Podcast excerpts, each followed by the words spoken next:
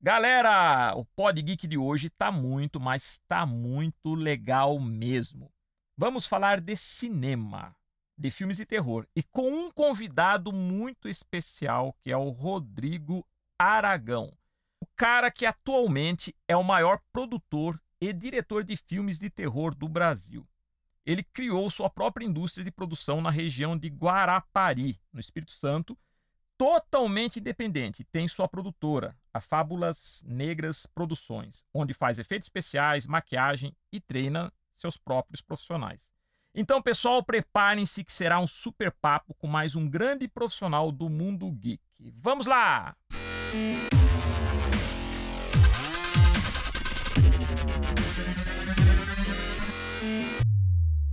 Rodrigo Aragão, antes de mais nada, quero agradecer a você por estar participando aqui do, do nosso Pod Geek. Muito obrigado tá? E vai ser um imenso prazer apresentar aqui ao nosso público, né? Falar sobre o seu trabalho, tudo, que eu admiro muito. Muito obrigado, viu?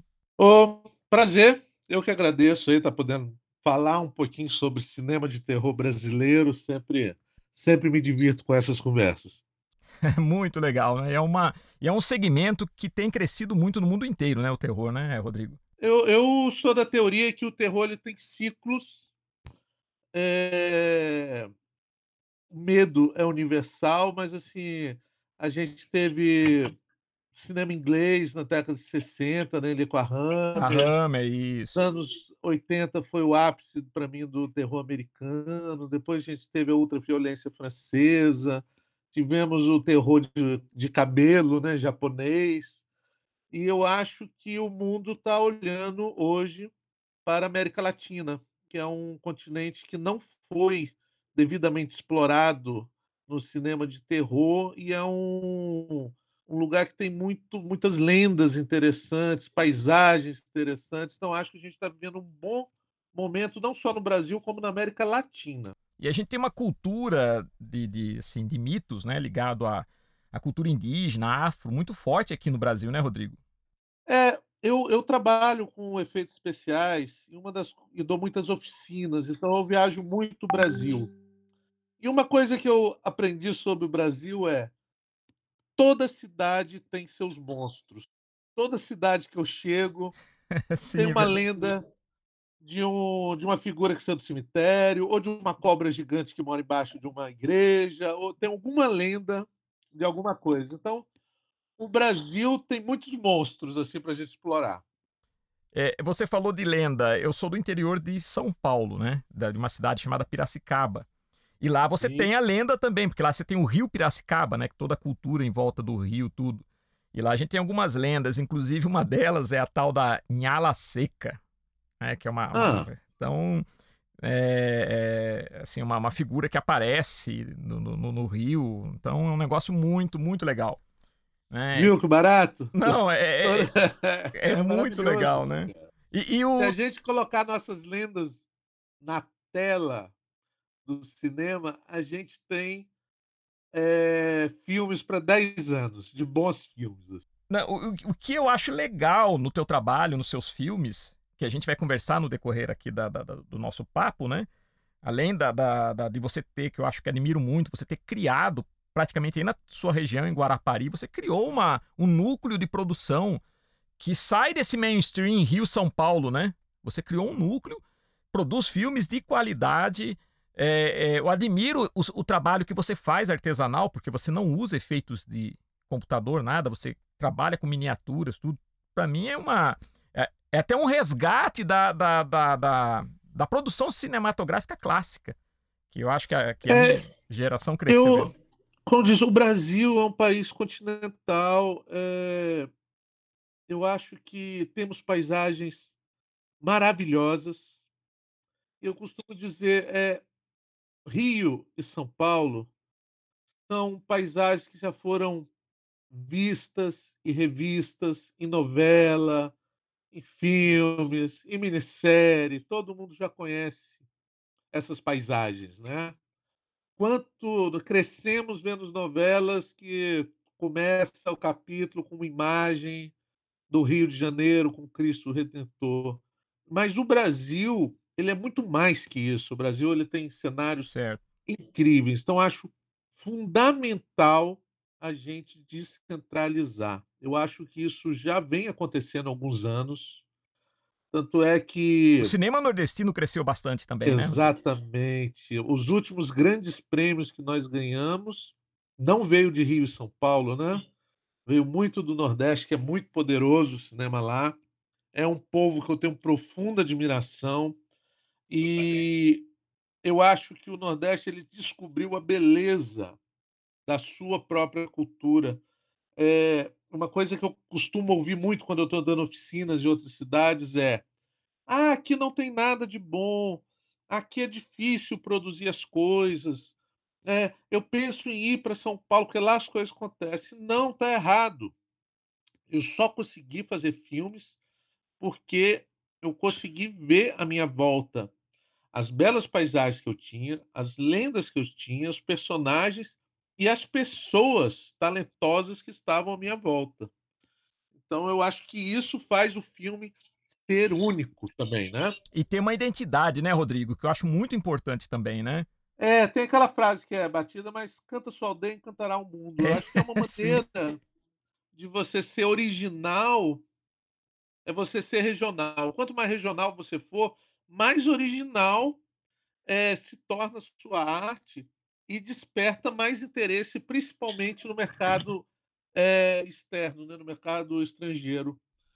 E e eu creio, Rodrigo, que essa essa essa essa concentração durante muito tempo da produção de de de de conteúdo audiovisual no eixo Rio-São Paulo se deu também pelo auge da da até da da do da televisão, né, do desenvolvimento da televisão, como você falou, as novelas, tudo. Então durante muito tempo a gente foi muito preso a essa a esse núcleo de produção. Eu acho que nos últimos tempos isso começou a se descentralizar, também acredito até pela pelo surgimento de novas novas maneiras de você mostrar o seu trabalho, você distribuir conteúdo, saindo desse Claro. núcleo, né, inclusive a própria Bem, internet, né. eu sou de eu nasci em 1977. Eh, então assim, a minha infância foi na década de 80, onde tive a felicidade de ver muitos bons filmes, e desde criança eu sempre sonhei em fazer filmes. As pessoas jovens hoje, eles não têm noção do que eles têm na mão, porque assim, eh, pra mim conseguir uma câmera, seja qual for a câmera, era uma coisa, assim, impossível de você imaginar, só pessoas muito ricas tinham Exato. acesso a uma câmera. E você está falando câmera de película, né, Super 8, É, não, 16 tô falando qualquer câmera, de A VHS, né, VHS uma até, sim. VHS, uma Super VHS, assim, eu só consegui comprar a minha primeira Super VHS com 20 anos. Ju juntei dinheiro quase 1 ano pra comprar uma câmera que é uma porcaria a imagem É, comparada a mas na qualquer época a qualquer era celular aí de R$500 É, reais, né. mas na época era o que você tinha de melhor, né, a nível de De qualidade. melhor, de melhor. Nossa, eu eu lembro muito bem do dia que eu consegui uma câmera, e hoje os jovens têm ótimas câmeras, né, você tem celular aí filmando 4K e você consegue produzir isso e jogar para o mundo ver, pela internet. Então assim, eh, acabou, eh, essa dificuldade de equipamento, o problema hoje é ideia, as Exato. pessoas terem boas ideias, né. E, eh, uma coisa interessante, Rodrigo, né, eu queria que você falasse aliás, você já está falando, a minha per primeira pergunta que eu sempre faço aos nossos convidados aqui, é que eles nos contem, né, como que começou a carreira, o início de carreira. E uma coisa que eu sei sobre você é que seu pai era projecionista de cinema. E é uma coisa interessante, porque meu pai também era, meu pai teve um pequeno cinema. Eu eu nasci vendo meu pai mexer com rolos de filme. E você está Que falando legal. não, e você fala da nova geração, a muita gente hoje eu sou professor, tenho escola, então eu lido com público de várias idades, mas muita gente hoje nem tem ideia do que é uma película cinematográfica, porque hoje é Com tudo digital, certeza. né, hoje uma cabine de projeção de cinema é tudo digital, mas durante muito tempo era película, tudo era era era era rolos, né, um filme pra você assistir eram 6 rolos de aqueles rolos É, então era exatamente, exata ah, essa essa história é uma coisa interessante, porque assim, meu pai dedicou a vida ao cinema, a passar filmes para as pessoas. Quando eu nasci, ele já estava entrando numa época complicada para o cinema aqui, Então a minha primeira infância, eh, o meu pai tinha projetores em casa, tinha rolos, mas o cinema já tinha fechado. E aí ele foi contratado pela prefeitura da nossa cidade, aqui de Guarapari, como projecionista do município, que é uma coisa que não existe, né, eu acho que era o é o único do planeta. Uhum. Eh, e ele passava filmes em comunidades. Então passava filmes, às vezes, na parede de uma igreja, num num bairro mais Era afastado. 16 milímetros? 16 milímetros, exatamente. Então uma coisa que eu acho que me marcou muito nessa época eu vi muito o encanto de pessoas de estarem vendo um filme sendo projetado pela primeira vez, em todas as idades, assim. Pessoas já com adultas, maduras, que nunca foram numa sala de cinema e nunca tinham visto Não tinha filme, então noção, né, do do que era a É. sala de projeção. Eu acho que esse encanto do cinema eh, é o que mais me marcou, assim, e talvez eu não sei se hoje alguém pode ter esse encanto, porque hoje o a informação está tão tão à mão, né, você já cresce vendo coisas tão incríveis em celulares, e eu acho que isso foi uma coisa que me deu muita vontade de de de fazer isso. E um dia, em um rolo, meu pai conseguiu um um um uma troca, conseguiu uma câmera Super 8. Linda. Só que a gente já não tinha filmes e não tinha onde revelar, já naquela época. Então, assim, aquilo virou meio um brinquedo para mim que eu pegava escondido de e brincava de fazer filmes, assim, de uma câmera que não tinha como você você colocar ela para funcionar de verdade, né. É, eu acho que esse aí foi meu Só só estabele só estabelecendo um paralelo, né, lógico que aqui o entrevistado é você, mas é que quando uma pessoa fala desses ganchos, né, eu também volto na minha infância, que é interessante que a gente tem um pouco de paralelo, porque eu também, Claro. eh, eu tenho um irmão e hoje a gente tem um projeto, né, meu irmão é um dos maiores colecionadores no Brasil de filmes 16 milímetros, Super 8, 9,5, né, e ele é, e ele inclusive vou entrevistá-lo aqui futuramente, ele idealizou um projeto do qual eu faço parte hoje com muito orgulho, que é o Cine 16, aonde a a gente exibe, faz o que o seu pai fazia. A gente leva para comunidades, para instituições culturais, a projeção cinematográfica. E dá uma aula, uma explica, inclusive dá de brinde pedaços de película Super 8, 16, 70 milímetros também, que o 70 também foi um uma um assim, uma uma um tipo de película que circulou um bom tempo também, né, já no final do do cinema, enfim. Ah, e quando eu era criança, rapaz, a gente é isso que você falou, né, já no no no período que meu pai não trabalhava mais com cinema, que ele infelizmente perdeu o cinema dele, foi para uma outra área. Mas isso ficou, né, e nós construímos, eu eu acho que eu tinha uns 12 anos, ele tinha 10 anos, nós construímos um projetor de madeira de cinema. Com e Olha só. não, e funcionava com papel vegetal. Claro que era a imagem era estática, mas tinha um rolinho, a gente virava a manivela e aparecia a imagem. E lá na nossa no no no nosso bairro, a gente fez uma sessão de cinema que movimentou o bairro, tal. Essa coisa lúdica que você falou, que eu acho que muitas vezes é um resgate, e eu acho que o seu tipo de produção faz isso, né, Rodrigo? Eu eu acompanhando o seu trabalho e vendo o que você fez aí em Guarapari, e é e é e e esse seu tipo de trabalho, de buscar o cinema, o autêntico cinema através, né, da da de envolver artistas, né, você trabalha com com com miniatura, com maquiagem, eu acho isso muito bacana. Ué, que legal. É, eu acho que o a película, cara, ela é muito encantadora, porque você pega uma película, você vê, a imagem está, eh, impressa ali. É uma coisa mecânica, né, então, É, é. assim, você passar um um filme por aquele monte de rolinho de dentes e tal, pra passar na frente de uma lente, com uma luz, e aquilo vira um filme, é maravilhoso, Ah, assim, eu não, a muito mecânica da projeção cinematográfica é uma coisa linda. É Que lindo, é que lindo. na verdade, com a digitalização, você perdeu isso. Você não tem. Totalmente, totalmente. não Hoje não é desmerecendo a tecnologia, lógico, né, não desmerecendo, mas para a nossa geração que vivenciou isso, é uma coisa que que que É de se complicado. é complicado, É porque eu acho que ajuda até na na nossa sensibilidade, como você mesmo, na sua produção, fazendo esse tipo de cinema mais artesanal, a gente sente isso, né, é uma coisa muito autêntica. É, E é verdade. E hoje, assim, uma coisa interessante, você faz um filme, tem trabalha meses para fazer uma cena, tal, filma aquilo e você aquilo ali tá em um cartãozinho de 2 centímetros. E Parece que o tá produto não tá existe, não é? É, tá aqui mesmo, é etéreo, né, é quase um exercício de fé você acreditar que aquela imagem está ali. Em algum lugar ali dentro está o que você fez, que te deu tanto trabalho, né.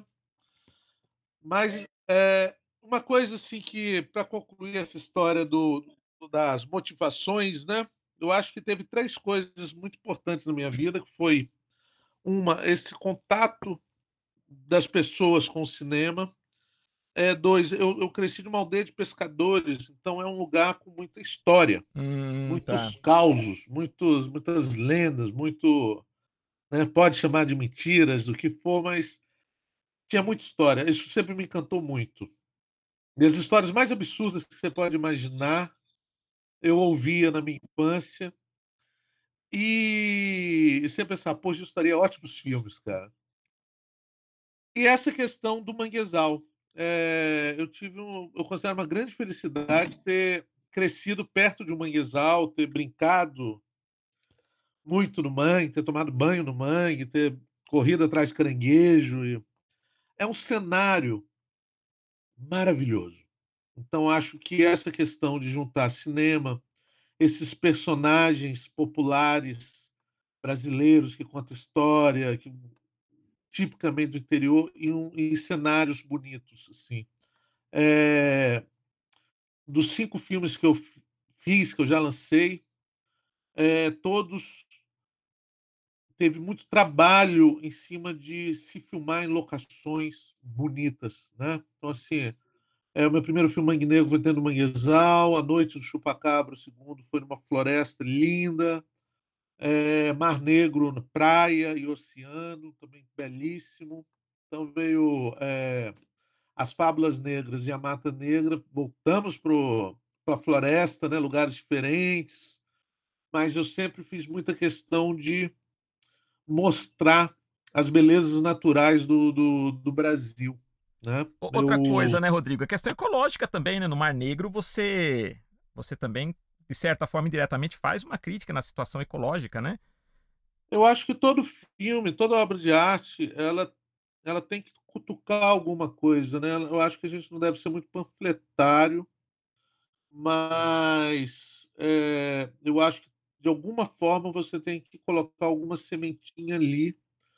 Eh, nós estamos vivendo uma época onde é que o Mar Negro, meu terceiro filme, a história é sobre uma mancha que aparece misteriosamente no mar, e aí os peixes são contaminados por essa mancha, e isso contamina as pessoas que comem esses peixes. Então, é uma coisa que acontece hoje Exato. no Brasil mesmo, então é quase que infeliz infelizmente, é quase que profético, assim, né, fizemos o filme, é uma coisa que está realmente acontecendo. Nós estamos vivendo uma época até de de imbecilização, onde é que alguns idiotas acham que, eh, problemas, eh, relacionados ao meio ambiente, eh, são fraude, são contos da carochinha, são mimimi.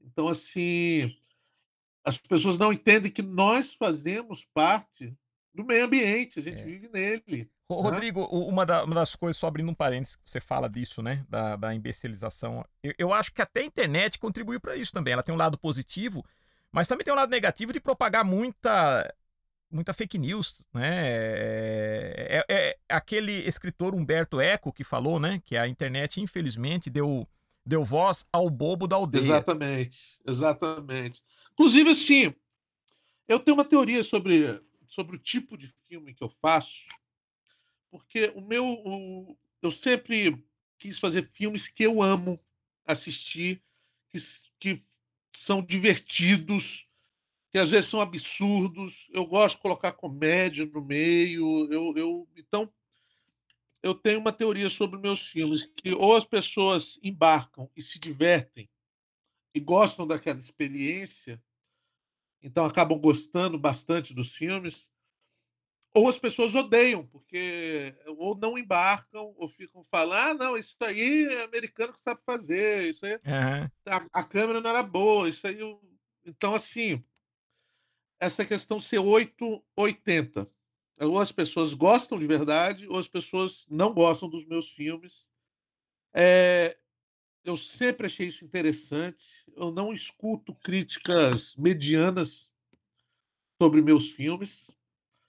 Mas hoje eu acho que qualquer filme que você vai lançar, você colocar um trailer na internet, você não tem que lidar só com críticas positivas e negativas, às vezes você tem que lidar com ódio. É, exato, exato. Ódio, tem É, pessoas que têm ódio.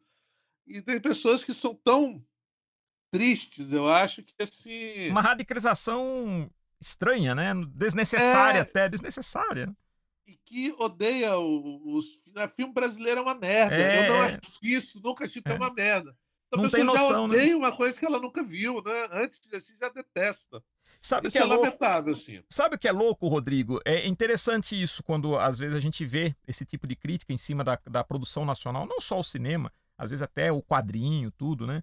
Mas especificamente ao cinema, a produção audiovisual brasileira, e até internacional, uma coisa que eu li recentemente, é que o Netflix, por exemplo, que é essa plataforma de streaming, ela está fazendo com que o americano o americano aprenda a ler legendas.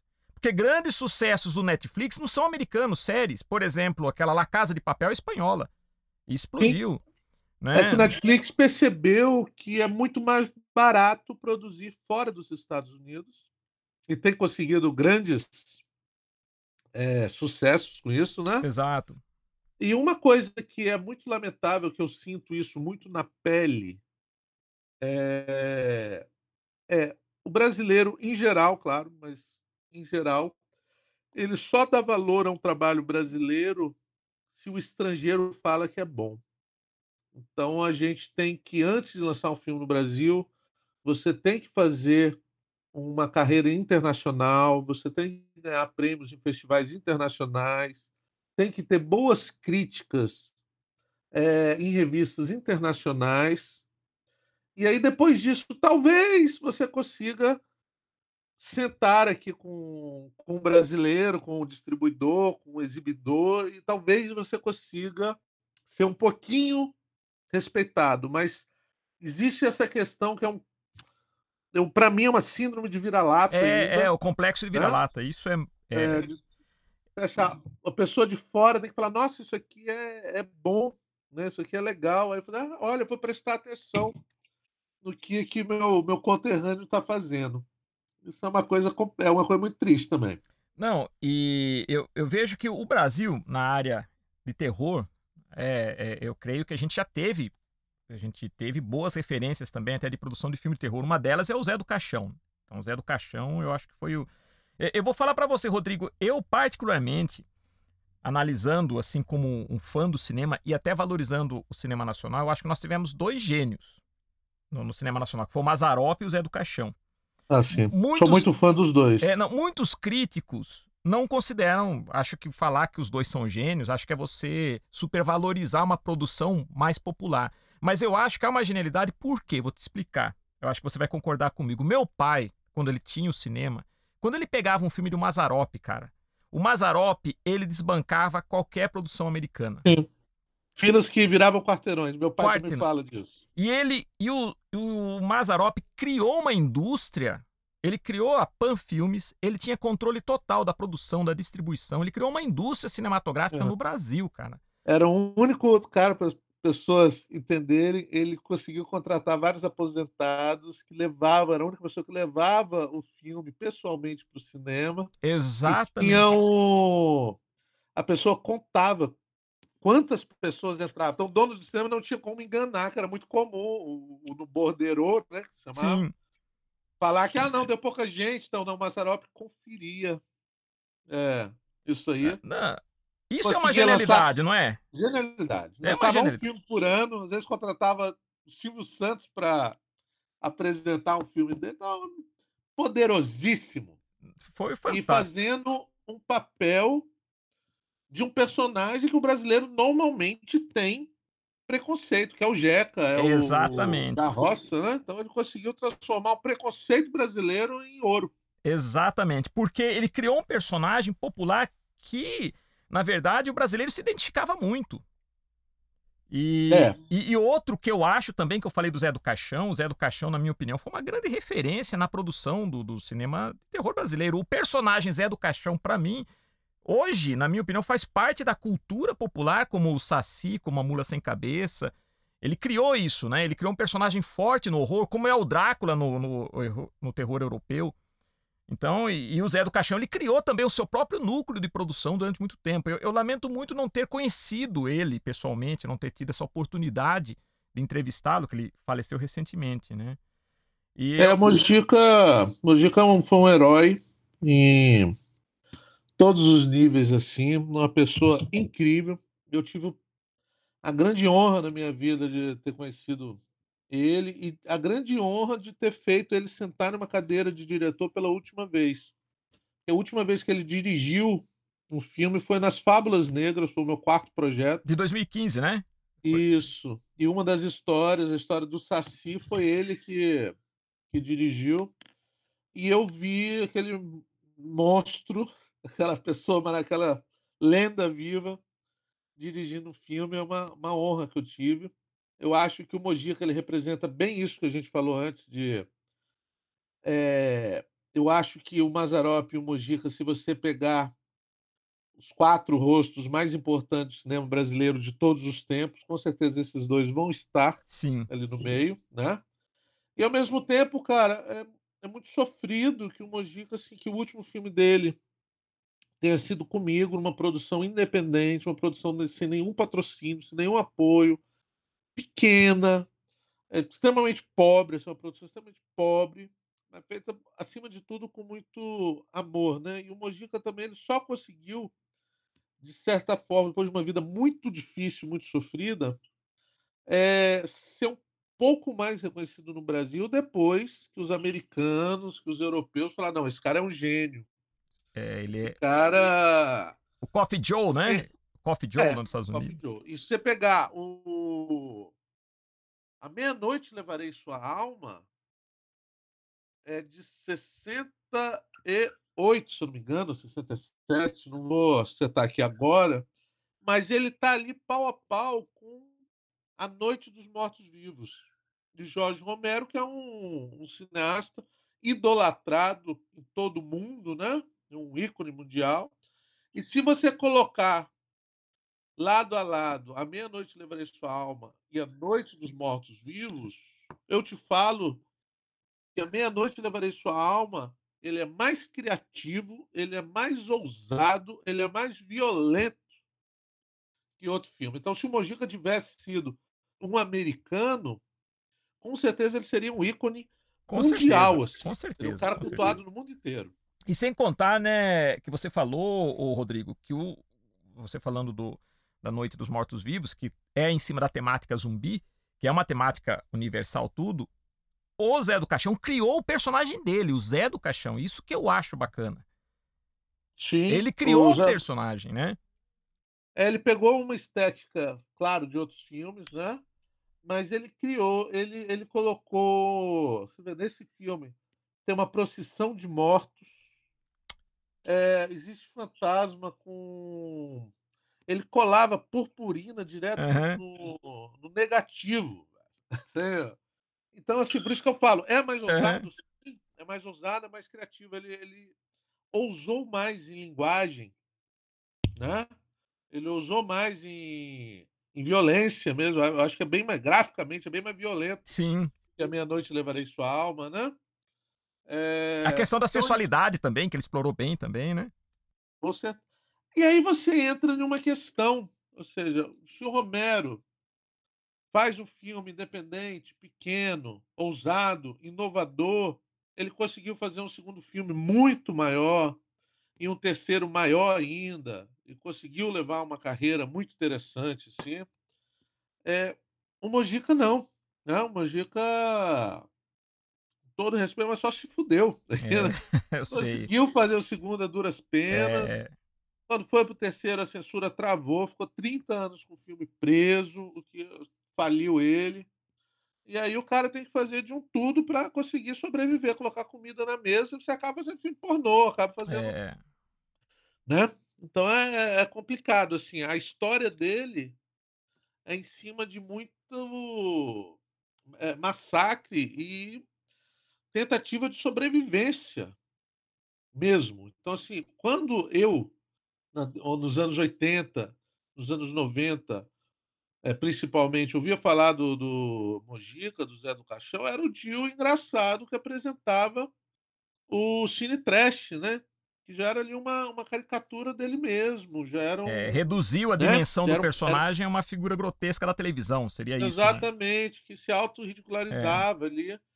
Aí quando eu só tive a oportunidade de ver os filmes dele, eh, ali na virada do milênio, que eu consegui um VHS aqui, depois em DVD. Mas quando você vê A Meia-Noite Levarei Só, aquilo é um é um soco no estômago, que o É, cara é. fez aquilo naquela época e, porra, é isso o Zé do Caixão? Então é É. incrível assim, é ousado assim, né. eu acho que que o o o Mojica, ele vai ter esse processo, né, eu acho que já está até tendo esse processo de redescoberta.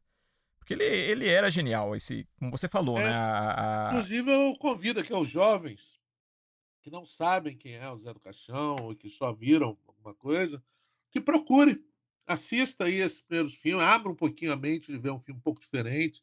É um filme preto e branco, claro, que é é da época dele. Mas até essa estética é interessante, por ser preto e É branco também. lindo, é lindo. Então abra um pouquinho a mente aí, se coloque aí, dedique 1 hora e meia da sua vida a ver um ícone brasileiro nascer, vale muito a pena. É o meu filme preferido, assim, dele, ainda é o 1º filme, é muito bacana. Então eu para os jovens, esse aí eu acho muito legal, Meia-Noite Levarei Sua Alma, ou Essa Noite Encarnarei no Seu Cadáver, ou o Encarnação do Demônio, né, pra quem é muito chato, não consegue ver um filme preto e branco, vai ver o Encarnação do Demônio, que é foda também, é muito bom. É, a trilogia, né, do do Zé do Caixão. É. Eh eh, você falando agora, continuando da da referência, você comentou Fábulas Negras, né, o Fábulas Negras, na verdade, são várias histórias, né, acho que são 4 histórias, não é isso? Que Sim, que são sim. 4 e e eu faço assim, não sei se se eu estou enganado a nível de referência, mas, eh, me lembrou muito também, sabe o quê? Que, assim, a a minha referência a nível de de terror, as revistas em quadrinhos que eu adorava de terror, cara. Ah, que legal. Spectro, Calafrio, que era produzidas por artistas brasileiros. Não Sim, sei se você sim. chegou a ler esses quadrinhos, né, Claro. esses quadrinhos eram É. artistas brasileiros que exploravam, inclusive, muitas vezes, lendas regionais. Eu me lembro que na na na tinha a história do Papa Figo, que era um monstro que comia Sim. figo, que era lá do nordeste. Então, eu acho que foi essas revistas em quadrinhos também foram muito importantes, a nível de disso que você falou, de contar histórias de terror, mas saindo do folclore europeu, do lobisomem, do do vampiro, ou mesmo do zumbi. Então, eu acho isso muito bacana. Por acaso você também teve alguma influência dessas revistinhas? Tinha o hábito de ler esses quadrinhos, ô Rodrigo? Entrou gente aí, cara. Eu conheci a Calafrio fez muita parte da mi da minha infância, uma coisa muito importante pra mim, assim. Eh, eu tive a grande honra de conhecer o Rodolfo Zala. O Zala, um artista É. incrível. E o Zala, ele gostou muito do Mangue Negro, assim, e tal, e ele fez me pediu permissão, né, você imagina, o Rodolfo Zala Olha, isso eu não me pedir sabia. permissão pra lançar a linha Mangue Negro. Então, as últimas Calafrios têm histórias do Mangue Negro que ele criou, ele desenhou, tal. Nossa, Rodrigo, eu não vida. sabia disso. Olha, que legal. Esse encontro do cinema com HQ é uma coisa que me fascina, porque são artes irmãs, né? Não é? É. E hoje eu tenho um grande parceiro na vida que é meu amigo Eduardo Cardenas, que é um pra mim é um gênio, assim, eh, do do desenho e do dos quadrinhos brasileiros, que mora lá em Sergipe, em Aracaju.